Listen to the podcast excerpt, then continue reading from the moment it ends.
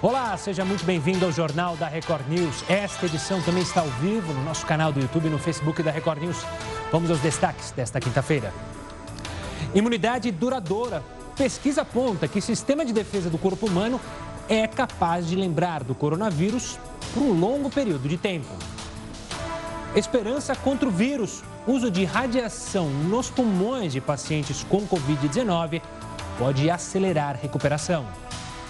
Trabalho sob demanda. Projeto apresentado à Câmara pretende regular relação de trabalho entre aplicativos e entregadores. Invasão ao Twitter.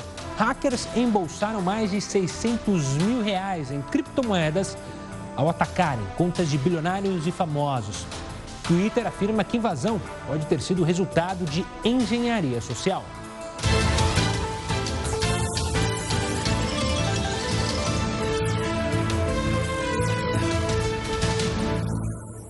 A Polícia Federal indiciou o ex-governador de São Paulo, Geraldo Alckmin, por lavagem de dinheiro, caixa 2 e corrupção passiva. A investigação se baseia em delações premiadas de ex-executivos da Odebrecht. Segundo a Polícia Federal, as informações reveladas indicam a prática de cartel nas obras do metrô e do Rodoanel. Além do ex-governador, o ex-tesoureiro do PSDB, Marcos Monteiro, e o advogado Sebastião de Castro também foram indiciados. No Twitter, o PSDB afirmou que Alckmin é uma referência de correção e retidão na vida pública e tem toda a confiança do partido. A população do Brasil deve encolher em quase 50 milhões até o fim do século. A previsão foi feita por pesquisadores da Escola de Medicina da Universidade de Washington. O novo mundo. Essa foi a descrição de um estudo realizado em Washington. De acordo com pesquisas, no fim do século, as populações serão mais enxutas e idosas. Para os pesquisadores, depois de alcançar um pico com 9 bilhões e 700 milhões de pessoas, a população global vai começar a encolher. Isso deve acontecer a partir de 2064. Em 2100 deve chegar a 8 bilhões e 800 milhões. De acordo com o estudo, isso acontece como resultado de um aumento no acesso à educação e no acesso a métodos contraceptivos em todo o mundo. E a tendência é que esses resultados se repitam em 183 dos 195 países e também afetaria o Brasil. Os pesquisadores dizem que a queda na quantidade de filhos por família aqui no Brasil deve se intensificar nas próximas décadas. E em 2100, a população brasileira chegaria a 164 milhões de brasileiros. Seriam 50 milhões de pessoas a menos, já que atualmente são quase 210 milhões de brasileiros. Ao mesmo tempo em que a taxa de natalidade vai diminuir, a estimativa de vida dos brasileiros pode saltar de 76 anos para uma média de 82 até o fim do século uma população mais velha, assim como no Japão. O estudo ainda revela que a fatia da população com mais de 65 anos vai ser bem maior do que a com menos de 20. As consequências disso serão sentidas principalmente na economia. A queda na proporção de jovens pode significar um declínio da força de trabalho e trazer desafios econômicos para o país. Estados Unidos, Reino Unido e Canadá acusaram a Rússia de usar hackers para tentar roubar informações sobre vacinas contra o coronavírus que estão sendo desenvolvidas. Uma declaração conjunta dos três países atribuiu os ataques a um grupo de hackers chamado APT-29. Para os ingleses, eles estão agindo com o apoio do governo russo para conseguir dados de universidades e farmacêuticas estrangeiras. O Centro Britânico de Cibersegurança afirmou que os ataques são contínuos e com diferentes técnicas, que incluem o envio de mensagens enganosas para que o usuário clique em um link e tenha o computador invadido. Voltando aqui ao Brasil, a Câmara Municipal de São Paulo aprovou um projeto de lei que acaba com o chamado salário esposa. É, isso existe. O benefício é pago a servidores homens que são casados ou vivem com mulheres que não trabalham Previsto no Estatuto do Servidor Público Municipal desde 1979, o valor do benefício pode parecer pequeno. São R$ 3,39 por mês. Mas, quando calculado como gasto anual, são 500 mil reais a menos nos cofres públicos. A proposta ainda precisa passar por uma segunda votação e ser sancionada pelo prefeito Bruno Covas. Olha, a votação da continuidade do Fundeb deve acontecer na Câmara dos Deputados já na próxima semana.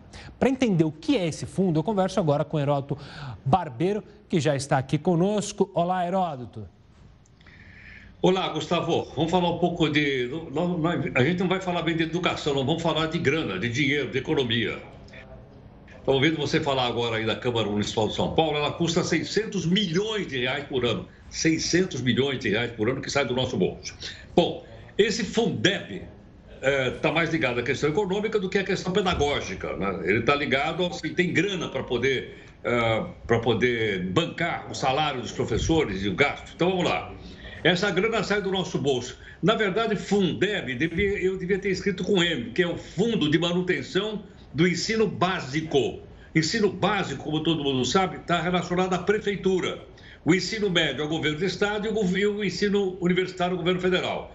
Quanto é que custa isso? O nosso bolso. Por isso temos que estar de olho na grana. 150 bilhões de reais por ano que são distribuídos aos municípios brasileiros de maneira geral. É uma grana preta. Né? Bom, ocorre o seguinte: dessa grana toda, da onde vem esse dinheiro? Vem da arrecadação do nosso imposto que a gente paga. Onde que a gente paga? O imposto federal, 10%. O imposto estadual e municipal, 90%. Então, 100% dessa grana vem dos impostos que nós, cidadãos, pagamos para poder manter um bom ensino, um ensino básico nos municípios. Isso é importante? Claro, bastante importante. Mas está sendo discutido na Câmara dos Deputados uma proposta para alterar isso. Ou seja, para que o governo federal coloque mais dinheiro. Só para ter uma ideia, vamos pegar um aluno, por exemplo, do ensino básico de uma escola qualquer municipal do país. A cada 10 reais que é aplicado na escola municipal, o ensino básico, R$ 6,50 vem desse fundo. Então, só a diferença é que vem de outras arrecadações que nós também pagamos para que a escola possa se mover. Agora, a questão é: se discute lá na Câmara dos Deputados e no Senado, mais grana? Da onde vai sair esse dinheiro? É uma questão também que a gente discute.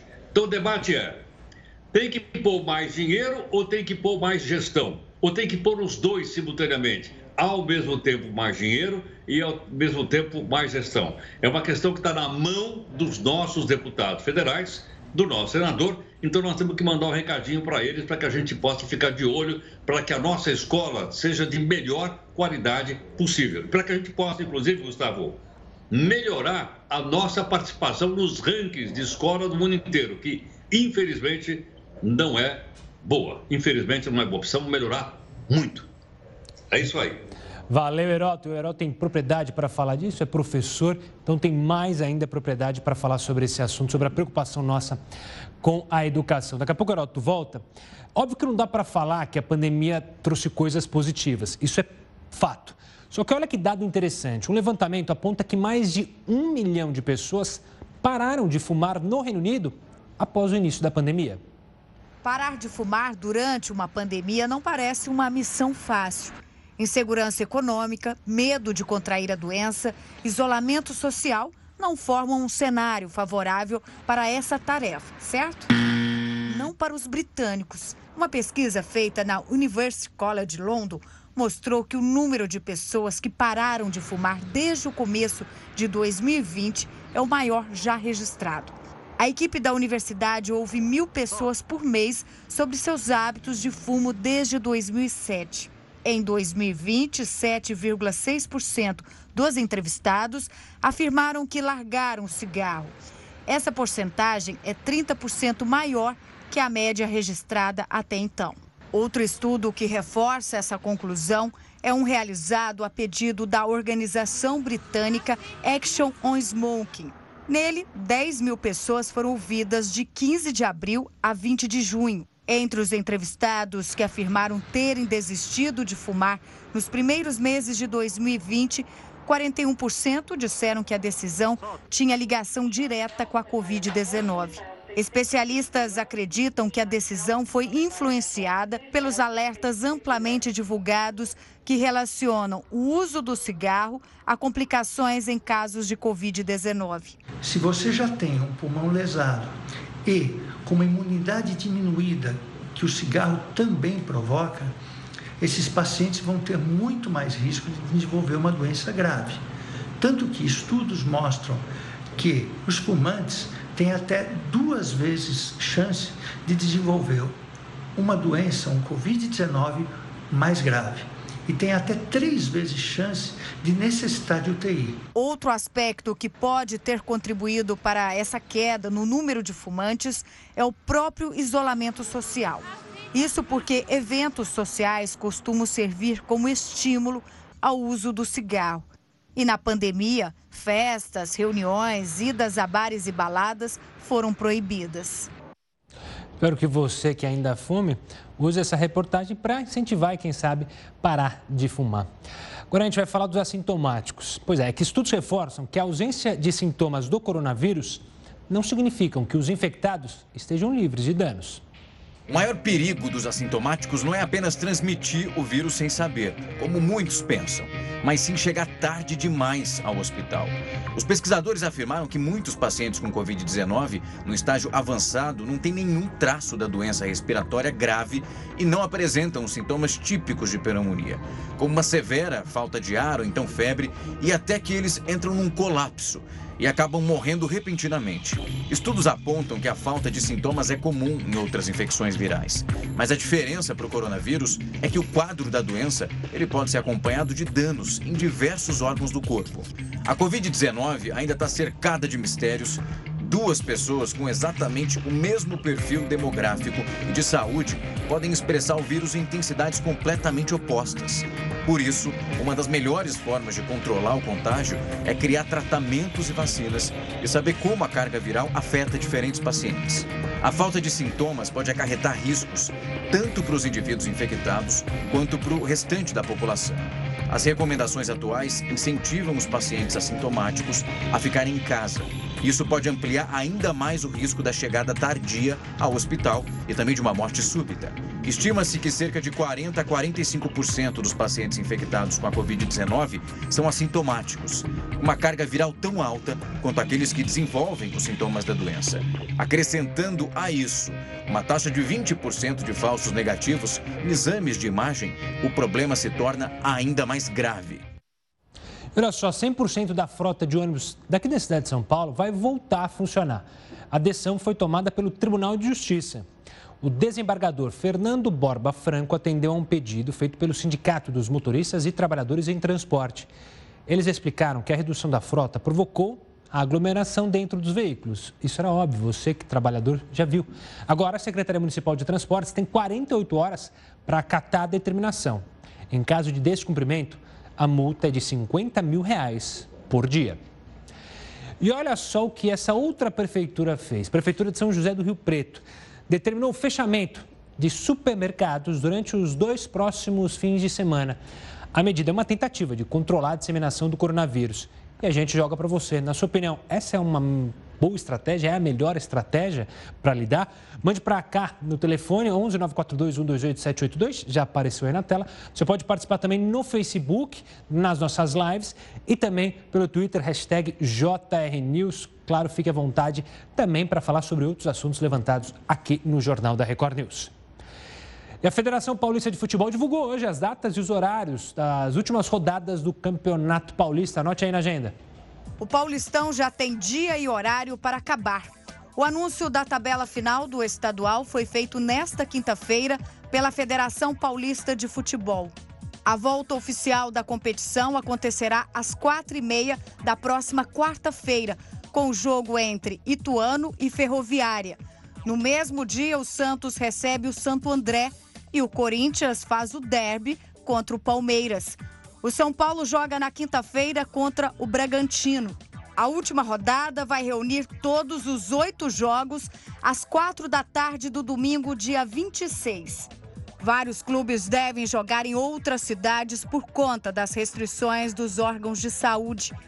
O Guarani vai receber o São Paulo na Vila Belmiro e o Novo Horizontino vai ser o mandante contra o Santos na Arena Corinthians. As quartas de finais, que serão em jogo único, estão previstas para 29 de julho, enquanto as semifinais, também apenas em jogos de ida, foram marcadas para 2 de agosto. As duas partidas das finais serão dias 5 e 8 de agosto. O segundo confronto da decisão, aliás, pode coincidir com o início do Campeonato Brasileiro, previsto para começar entre 8 e 10 de agosto. Vamos continuar falando de futebol porque teve campeão hoje. Real Madrid é o grande campeão espanhol. O time merengue venceu o Villarreal e garantiu o 34º título nacional de sua história. Nessa quinta-feira, o Real Madrid venceu o Vila Real por 2 a 1 pela 37ª rodada do Campeonato Espanhol e aí garantiu o 34º título nacional da história dele. O grande herói desse título só poderia ser ele, Karim Benzema, aos 29 minutos do primeiro tempo, Casemiro roubou a bola no meio e entrou para Modric, que abriu o passe para o francês finalizar por baixo das pernas do Ascendio. No segundo tempo, Zizou mexeu no Real, trocando Rodrigo e Hazard por Asensio e Vinícius Júnior, para tentar buscar o segundo gol e matar o jogo. E ele veio numa cena que se tornou típica nas últimas semanas da La Liga, um pênalti polêmico marcado em cima de Sérgio Ramos. Na cobrança, o próprio Ramos pediu a bola e, na hora de chutar, rolou para o lado e Benzema chegou marcando. No entanto, o árbitro anulou a invasão do francês. Na sequência, porém, o próprio Benzema assumiu a responsabilidade, cobrou forte, seco e no canto para ampliar essa conta. Nos minutos finais, Iborra fez o belo gol de cabeça para o Vila Real, colocando fogo no jogo. O submarino amarelo foi com tudo para cima e ainda criou boas chances de empatar. Mas a reação parou por aí. E após o apito final, o grito de campeões ecoou.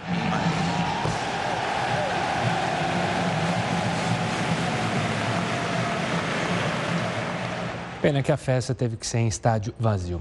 Mudando de assunto, o risco de infarto aumenta em 30% durante o inverno. O alerta é do Instituto Nacional de Cardiologia. Você vai ver algumas dicas na reportagem sobre como evitar o problema durante essa época do ano.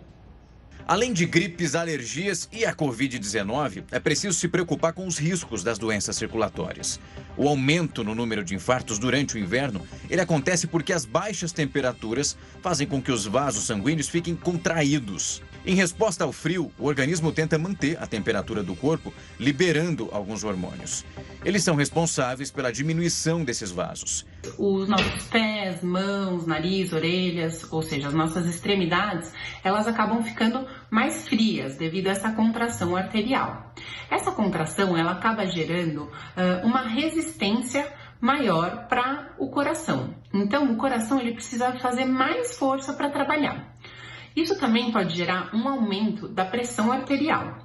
E esses dois mecanismos associados podem fazer com que uma placa de gordura que exista no coração e que esteja estável, ela instabilize e forme um coágulo, e gerando assim um infarto. Os idosos e pessoas com doenças na artéria coronária têm mais risco de sofrer um infarto. Essa artéria é responsável por levar o oxigênio e nutrientes para o coração. Uma coisa que pouca gente sabe é que essa, o infarto também ele está muito associado com infecções virais. E a principal da, das infecções virais que nós conhecemos é a gripe. Então, sempre que possível, tomar a vacina da gripe. As dicas para evitar os problemas são ter uma alimentação saudável, manter o controle do peso e, claro, como o frio já exige, ficar bem agasalhado. Alguns cuidados são muito importantes nessa época do ano. O principal dele, deles é se manter bem hidratado. Pois quanto mais desidratado nós estamos, mais grosso fica o sangue, mais viscoso. Isso propicia a formação de coágulo. Ainda é muito importante deixar claro que os exercícios físicos precisam continuar a ser praticados durante o inverno. Nessa época, muitas pessoas os deixam de lado e passam a comer alimentos calóricos. As atividades físicas aquecem o corpo e ainda melhoram a disposição. E olha, hoje foi o primeiro dia da proibição das queimadas em todo o território brasileiro. A gente vai entender o porquê e como isso funciona daqui a pouquinho no próximo bloco. Eu te espero, eu te espero nas nossas redes sociais. Estamos de volta para falar sobre uma decisão da Câmara dos Deputados que aprovou auxílio emergencial de 600 reais a atletas e profissionais do esporte. O texto segue agora para aprovação do Senado. Esse projeto prevê o pagamento do benefício, esse que você já, a gente já falou bastante, aos profissionais de esporte, como professores de educação física e massagistas por até cinco meses. O texto estabelece que o benefício vai ser prorrogado nas mesmas condições em que for estendida a ajuda aos trabalhadores autônomos e informais. O projeto traz ainda medidas para ajudar a aliviar o caixa de entidades esportivas, com a renegociação de dívidas com a União. O governo federal editou um decreto que proíbe as queimadas em todo o país por 120 dias, contados a partir desta quinta-feira. O Heródoto Barbeiro vai explicar como isso vai funcionar. Heródoto, diga lá. Olá, Gustavo. Olha, e tem que funcionar realmente porque há uma pressão internacional muito grande sobre o Brasil. Olha, não só pressão internacional. Eu acho que é uma pressão de toda a sociedade brasileira, porque ninguém quer ver a Amazônia sendo destruída, nem fogo sendo colocado em qualquer lugar e por aí afora. Apesar de que, se você chegar nas regiões metropolitanas, inclusive aqui a nossa, aqui de São Paulo, você percebe um ou outro ponto de queimada na região metropolitana, que já quase não tem nada aqui da Mata Atlântica, mas ainda assim queimam. E essas queimadas não são naturais, elas são queimadas feitas pelo homem. Bom, como há uma pressão muito grande em cima do governo brasileiro, o governo então resolveu proibir queimadas lá. Por que razão? Dá uma olhadinha nesse número aí.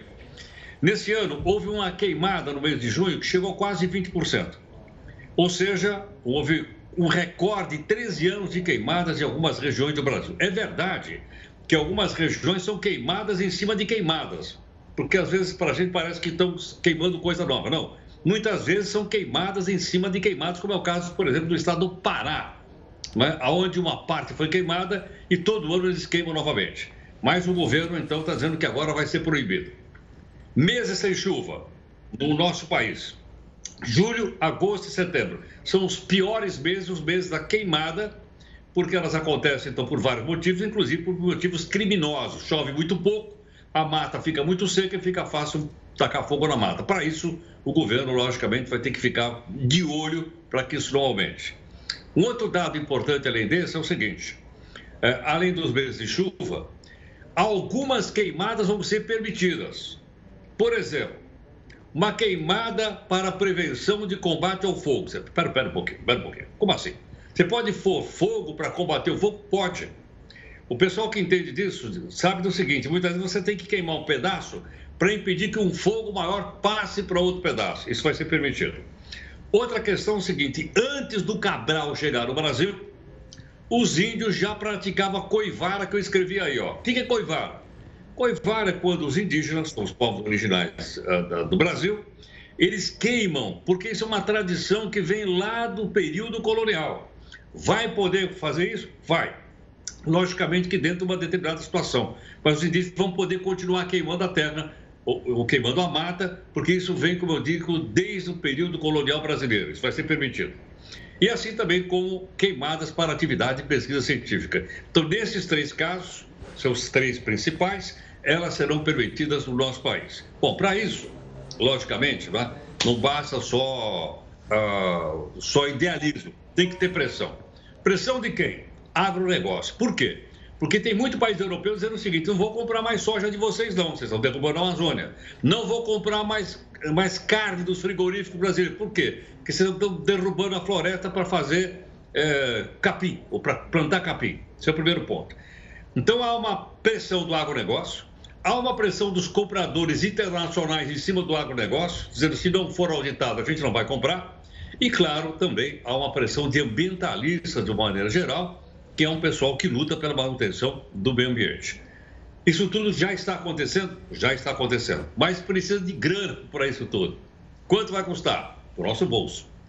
Claro, somos nós que vamos bancar, como sempre. Nós vamos pagar então 60 milhões de reais. O governo já destinou 60 milhões de reais. E olha, Gustavo, vamos esperar então que a gente possa chegar esse ano com menos queimadas do que nós tivemos no ano passado. Estamos falando só de queimada, hein? Não estamos falando de derrubada da mata, não para derrubada é um negócio mais complexo, muito maior, né? aonde certamente nós vamos precisar da participação das Forças Armadas, sem o que vai ser muito difícil, haja vista que uma boa parte do nosso território está dentro daquilo que a gente chama de Amazônia Legal. E que eu acho que nós, por uh, cidadania né, e por respeito ao meio ambiente, temos que lutar para que ela seja preservada. Esse aí é um passo importante, tá bom? Boa, Heroto. Obrigado pela participação. Daqui a pouco o Heroto volta aqui nessa edição do JR News com outros assuntos. A gente vai falar de um projeto de lei apresentado à Câmara dos Deputados que pretende regulamentar a relação de trabalho entre aplicativos e entregadores. A gente mostrou durante os últimos dias um protesto dos entregadores. E daqui a pouco, no próximo bloco, a gente vai conversar com a deputada autora desse projeto para entender o que é de fato esse projeto. Enquanto isso, eu te espero nas nossas lives. Olha só, um projeto pretende regular a relação entre trabalhadores de aplicativos, quem fazem entrega, e as plataformas de serviço. Quem vai explicar para a gente é a própria autora do projeto, a deputada Tabata Amaral, do PDT de São Paulo. Deputada, obrigado pela participação aqui conosco mais uma vez. Deputada, eu queria que você explicasse o objetivo é, desse projeto e entender, porque ao que parece é um meio termo entre os profissionais CLTs e os profissionais autônomos. É meio nessa linha mesmo? Boa noite, Gustavo. Boa noite a todos e todas que nos acompanham. Dando um passinho para trás e falando sobre a motivação do projeto, a gente está vivendo uma grande revolução tecnológica. Tem um estudo que eu sempre faço referência que fala que daqui 10 anos, que é logo mais, mais da metade das profissões que vão existir não existem ainda. Então, com a robotização da economia, com as transformações todas, a gente vai ter que rever a nossa legislação. E aí, falando especificamente sobre a sua pergunta, o que a gente viu agora especialmente com a greve, do, com o break dos apps, que foram as mobilizações, foi um pedido de mais visibilidade para um problema que já estava acontecendo. E aí, qual é a proposta que a gente traz? Entendendo que, por um lado, a justiça vem apontando que a CLT não dá conta de responder às demandas dos trabalhadores que, se, que estão nas plataformas, por exemplo, porque eles podem, como a gente sabe, escolher quando vão trabalhar. Mas, por outro lado, e esse é um ponto importante, não podemos dizer que são trabalhadores autônomos autônomos, porque eles não podem dizer seu preço, eles não podem dizer as condições de trabalho, eles são dependentes das companhias. Então, o que a gente tentou fazer nesse projeto? Entendendo que é uma situação nova, mas que veio para ficar e que dificilmente vai se restringir a entregadores de alimentos, a motoristas de aplicativos, trazer uma solução nova que realmente a gente não encontra hoje na legislação, na legislação e é o primeiro projeto que faz isso e que fala, olha, temos um problema novo que veio para ficar, esse projeto não pode nascer velho e ele traz uma solução diferente, ou seja, ele mantém a flexibilidade que é tão importante para o funcionamento dessas empresas, desses empregos, mas ele traz direitos básicos que nós sabemos estão sendo negados. E aí, para te devolver a palavra, um exemplo que me marcou muito que veio à tona, especialmente com o break dos apps, foi de uma análise que mostrou que pessoas que estão trabalhando com suas bicicletas, por exemplo, têm que trabalhar 12 horas por dia sem descanso para receber menos de um salário mínimo. Então a gente precisa fazer essa discussão. Deputado, uma preocupação que muita gente levantou do projeto é o risco de ocorrer a migração justamente das pessoas que são CLTs hoje em dia, caso esse projeto avance, migrar da CLT para justamente esse meio termo é, entre CLT e autônomo. Como você vê essa análise e o risco disso acontecer? De fato pode ocorrer, ou seja, quem é CLT lá na frente é, entrar nesse novo projeto aí, acabar é, sendo enquadrado é, nesse tipo de profissão, de autônomo, de profissional, quer dizer? Gustavo, essa foi uma preocupação que nos guiou ao escrever o projeto e é por isso que a gente criou cria uma nova categoria. Então a gente coloca algumas coisas que delimitam de qual trabalho estamos falando. E a gente chama de trabalho sob demanda, ou seja, o trabalhador ele vai poder dizer diariamente se quer ou não trabalhar, como acontece hoje. Quando ele quer trabalhar, quantas horas ele quer trabalhar. Então, ao trazer limites para essa relação, ou seja, ele tem autonomia no momento que ele decide, vou fazer uma entrega, mas a gente sabe que ele não tem autonomia para definir qual é o preço do seu serviço, o que a gente tenta criar é de fato um novo tipo de trabalho. Então, eu não vejo uma maneira como pessoas que se enquadram hoje na CLT poderiam se enquadrar nesse novo tipo. Agora, um ponto importante é que eu acho que esse novo tipo, ele veio para ficar. São hoje 4 milhões de trabalhadores, mas, de novo, não é só um fenômeno da pandemia. É toda uma revolução que está acontecendo nas relações de trabalho, na nossa economia, que a gente tenta apresentar uma solução. E aí, por isso que é tão importante deixar bem delimitado o que é esse trabalho sobre demanda, que fica entre a CLT, que fica entre o trabalho autônomo e aí colocar quais são os direitos básicos desses trabalhadores e inclusive trazer segurança jurídica para as empresas. E algumas delas vêm apontando que o projeto ele é muito equilibrado justamente por isso, porque ele entende que não é nenhuma coisa nem outra, a gente precisa de uma solução nova. E ao trazer quais são os direitos básicos, qual é a obrigação das empresas, a gente dá a elas uma segurança jurídica que hoje não existe. Então aqueles trabalhadores que têm acesso à justiça, que nós sabemos que são poucos, estão de uma forma muito recorrente e na justiça para perguntar é CLT ou não é. Então, para as empresas também é importante que a gente delimite quais são as obrigações de cada lado. Deputada, quero agradecer demais a sua participação explicando esse projeto. Mais uma vez, uma honra conversar com a deputada. Você que está em casa também, mande a sua opinião. O que, que você achou? O que, que você acha desse projeto? Eu aposto que você está usando muitos serviços de aplicativo, está acompanhando essa revolução que a deputada mencionou, também está acompanhando o protesto dos entregadores, manda aqui para a gente, hashtag JRNews e também lá no Facebook, o que você acha desse projeto, se é preciso mesmo é, trabalhar com isso. Agora a gente fala do Twitter, a gente falou mais cedo, né? O Twitter informou que os hackers que invadiram os perfis de famosos conseguiram faturar 650 mil reais com os ataques.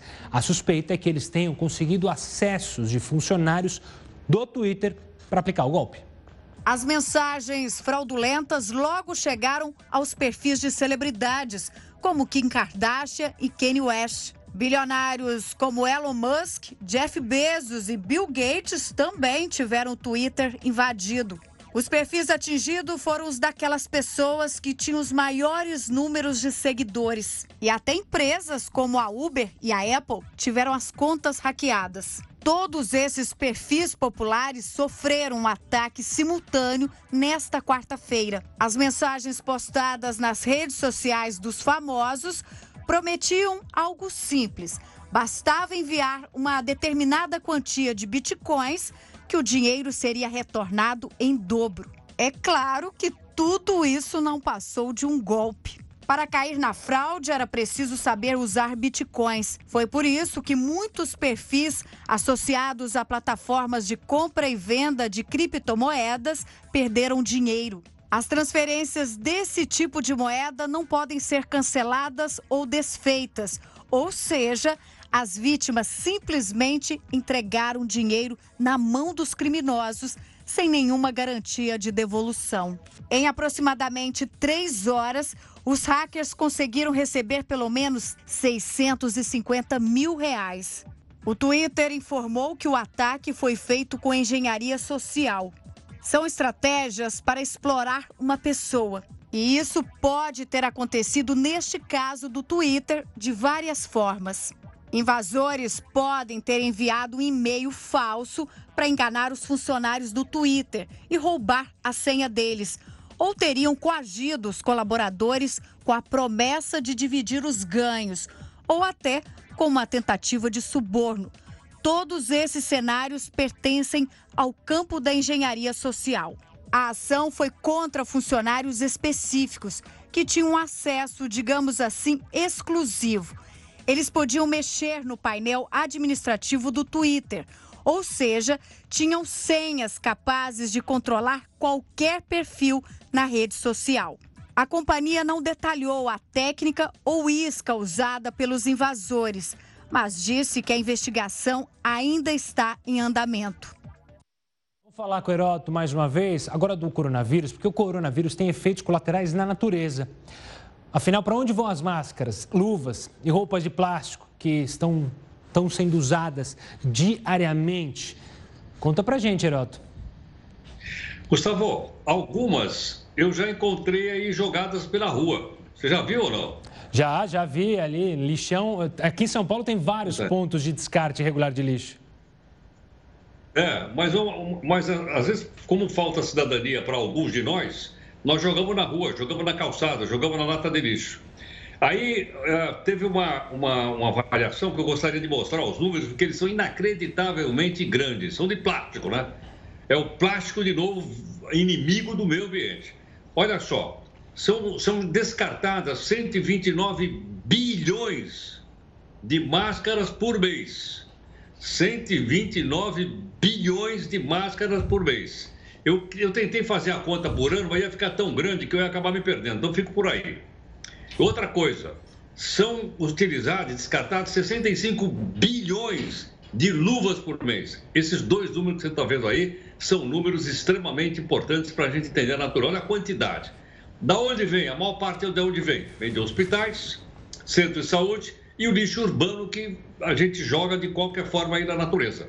Agora, o que é pior é o seguinte: uma boa parte de tudo isso que eu acabei de mostrar aí, esses bilhões, eles vão parar no mar. Infelizmente, vão parar no mar. A gente tinha mostrado até agora um pouquinho aqui umas imagens. Bom, quando chega no mar, qual é o estrago? Vamos mostrar então aí. Começa o seguinte: começa a morrer baleia porque engole plástico, tartaruga porque engole plástico, golfinhos que engolem plástico e vai por aí afora. Tem uma quantidade na cadeia toda do mar completamente atacada pelo plástico. Por incrível, até alga marinha é, é, é associada ao plástico. Então essas são as vítimas. Agora vamos seguir. Bom, e aí? O que, que nós vamos fazer? Bom, a gente tem que fazer alguma coisa enquanto cidadão, né? enquanto uma pessoa e tal que usa, por exemplo, máscara. Vamos dar um exemplo, então, no próximo quadrinho da gente aí, para a gente ver o que, que a gente poderia fazer com isso. Ok não? Vamos lá. Primeiro, educação. Vou voltar um pouquinho para trás, só um pouquinho para trás. Vamos voltar no anterior. Primeiro, educação, né, que é fundamental. Segundo, reciclagem. Terceiro, coleta seletiva. Aqui na região que eu moro tem coleta seletiva mas é uma pequena fração de uma cidade que tem 12 milhões de habitantes. O resto junta tudo e joga no caminhão de lixo. Então, o que, que fazer? Por que, que a gente não troca, por exemplo, a máscara de plástico por essa outra aí, ó? Que é até mais bonitinha, fica mais bacaninha, etc. Máscara de pano. E ao invés de usar luvas de plástico, usar luvas de borracha. Você vê que uma coisa e outra vão ajudar e não vai pesar muito no bolso das pessoas, tá? Mas tem um hospital aqui perto da minha casa e eu fico pensando lá, assim, só olhando quantas, né, quanto lixo plástico é colocado lá para fora. Vai para onde? Olha aí, ó. Vai para o oceano, infelizmente. Valeu. Vamos dar um toque sobre isso, ok? É importante, né? A gente está na década do oceano, é bom lembrar, estipulada pela ONU. Heraldo, obrigado pela participação. A gente se encontra amanhã aqui no JR News. E ainda hoje a gente vai falar daquele programa emergencial para pequenas e médias empresas. Lembra dele? Pois é, ele ainda não foi votado no Senado. Enquanto isso não acontece, as dúvidas continuam. E a gente conversa com um especialista já já no próximo bloco sobre esse assunto. Olha só, o Programa Emergencial de Crédito para Pequenas e Médias Empresas aguarda votação no Senado. A proposta tem gerado muitas dúvidas. O Sérgio Gabriel, advogado e professor de Direito Empresarial, vai explicar esse projeto aqui para a gente. Professor, obrigado pela participação aqui conosco. Eu que agradeço. O que tem de empresário que já fechou porque não conseguiu crédito é uma fila enorme, muita gente deve estar assistindo e passado por isso. Como que esse projeto pode ajudar? Explique ele para a gente. Olha, Gustavo, boa noite, boa noite aos seus espectadores. É, na realidade, nós estamos diante. E a gente teve um problema justamente. Vamos ver se a gente retoma. A gente tá... Ah, agora sim, professor. Tivemos um, um, uma conexão. Pode começar de novo seu raciocínio, por favor. Então, eu, eu disse que nós estamos diante do maior programa de crédito que nós já vimos na história na realidade, é, esse é o terceiro programa de crédito voltado às empresas e eu diria para você que é o mais completo e com maior volume de recursos que vai ser disponibilizado. E inicialmente o projeto original do governo ele previa apenas é, empréstimos para pequenas e médias empresas, mas com as modificações que foram feitas na Câmara dos Deputados, é, esse volume de crédito vai se estender também às microempresas e os microempreendedores. É, de fato, o maior programa de crédito da história. Doutor, é, a grande preocupação é ele chegar até a ponta final. Você vê no projeto agilidade para isso? Sim, Gustavo. O grande problema dos programas anteriores foi justamente a questão burocrática. A burocracia fazia com que o dinheiro não chegasse até os empresários. A gente tem uma estimativa aí de que apenas 10% dos recursos destinados nos dois programas anteriores chegaram aos empresários. O que é que a Câmara dos Deputados fez nesse projeto e que, de certa forma, pode garantir que o crédito chegue realmente às empresas? Primeiro, acabou-se a exigências de garantias, que talvez fosse o maior entrave do projeto. E dispensou-se também a exigência de qualquer tipo de certidões negativas, é, documentos que, de certa forma, acabam burocratizando a concessão do crédito. E o último aspecto Infelizmente, acho que agora a gente perdeu o contato com o professor. Infelizmente, nosso tempo também está acabando, a gente não vai conseguir retomar, mas esse é um assunto que a gente ainda vai falar, porque, como a gente falou, ele ainda está no Congresso esse projeto e precisa ser acelerado quanto antes para justamente mais empresas não abrirem falência, não fecharem, mais empregos irem ralo abaixo. O Jornal da Record News fica por aqui. Quero agradecer a sua participação, a sua companhia. Acompanhe agora mais uma edição do Jornal da Record. Uma boa noite. Tchau, tchau.